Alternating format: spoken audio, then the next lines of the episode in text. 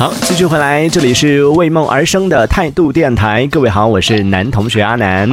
我是叶子老师。嗯，欢迎叶子老师。对，今天我们跟大家聊到的是关于消费降级这件事情，问到大家你每个月你的钱都花去哪里了？然后在现在都没钱花的这种情况下，你的生活有没有感受到消费降级了？然后具体都有哪些表现呢？可以给我们分享一下。刚好说到上半段说到了，就是关于呃有一些生活里面可能比如说看电影或者是别的一些事情，就是以前在做这件事情，你会发现哎这个钱花的挺多的，但后来你不做这件事情之后，你发现哎其实也可以，或者包。包括像喝咖啡这件事情，以前一定要去喝那个带 logo 的那个品牌，就觉得啊特有面子。但现在你自己在家做，你发现嗯其实没所谓，也没有人在意说你有没有拿那个 logo 的那个杯子，然后会觉得哎好像有一些钱就算不花也没关系。你生活里面会不会有这种？你刚才像刚关注那个直播设备的这些比较多，我会关注一些电脑。配件，然后就是自己 DIY，自己去配这这方面的一些东西的话，之前觉得就是之前上大学呀，那个时候觉得啊，我工作了之后一定要去自己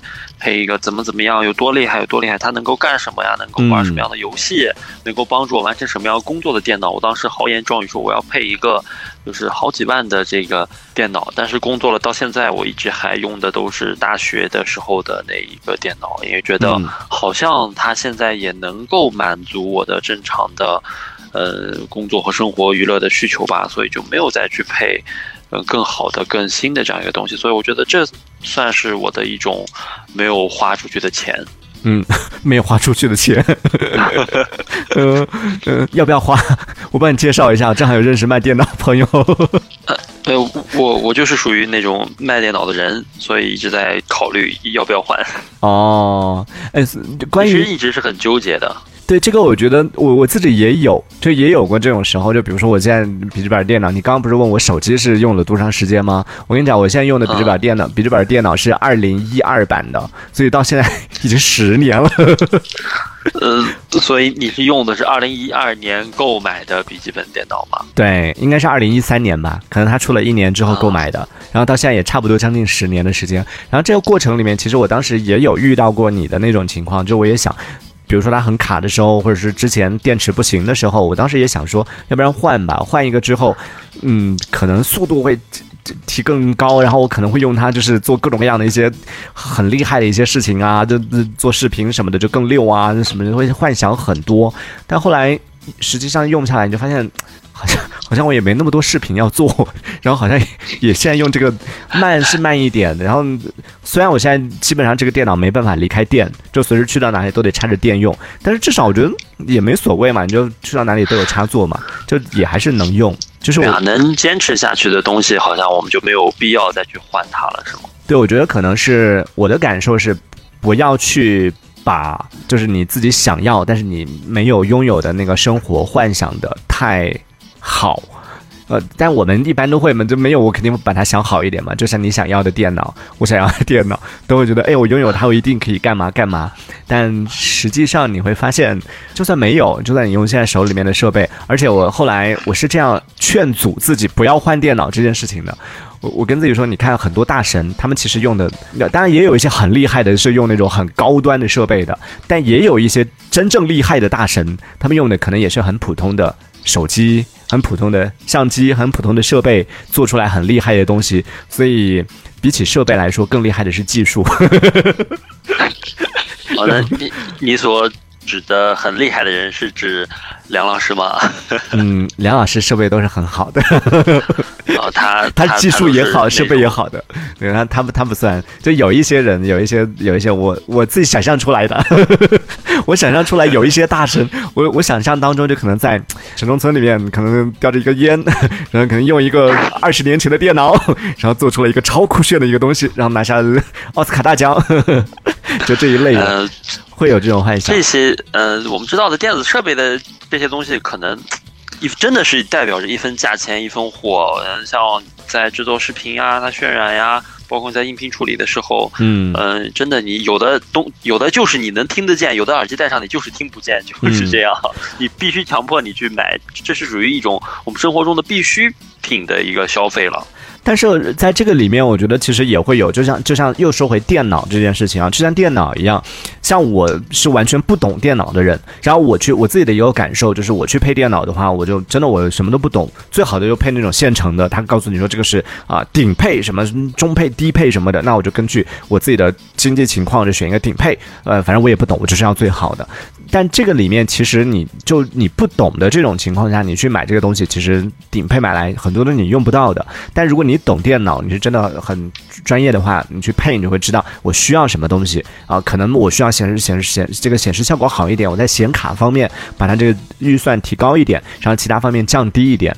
配下来可能。会比起，比如说我两万块钱去买来一台电脑，那我实际上用得到的只有里面的五千块钱的一个功能，和他可能他花啊啊两万块钱买来的，但是全部都是他真正用得到的那个还是不太一样的，所以懂这个东西还是比较重要的。所以选择正确的我们的消费产品，也是能帮助我们省钱的一个重要的方式吧。嗯，对，而且这个里面其实比较重要的就是我们必须要去了解这个东西。你不了解的话，你就很难很难知道说，哎，我到底真正需求是什么样的。你得知道你的需求以及你需求所对应的那个产品。它大概什么样的价位，然后是提供是什么样的一个功能，哪些是你需要，哪些是你不需要的，搞清楚这个，你才能就是少花一些冤枉钱，不然可能就交比较多的我们所谓的智商税吧。还有看到南瓜也说奈何人人菜瘾大，说的是设备吗？可能在说他自己的一些不不必要的消费吧，可能就是买了一个东西，觉得它不好，好，那我就放下，然后我再买。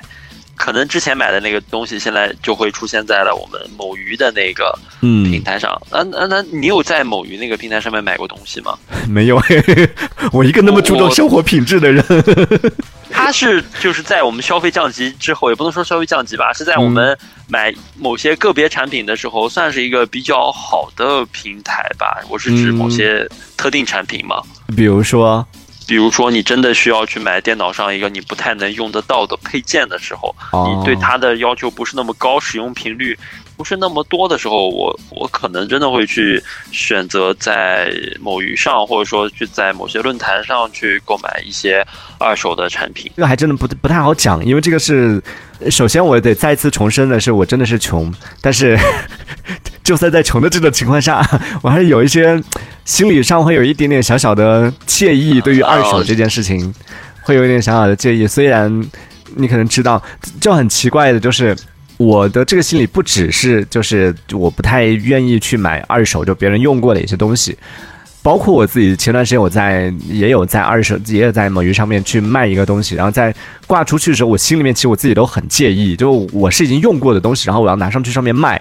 我自己都很介意，所以可能这个还是看还是个人的这个习惯上导致你不会在上面去交易或者说是买卖些。那当然，这上面不仅仅是有一些二手的东西嘛，也会有一些全新的其他人闲置的一些东西。这个领域我还没有涉及到。看。这就说明阿南你平时可能，呃，不像你说的，你还不够穷。我呃倒是穷的，但同时我也我都不去买啊，我就 新的我也不买啊，是吧？而且还有一点，我对咸鱼稍微有一点点，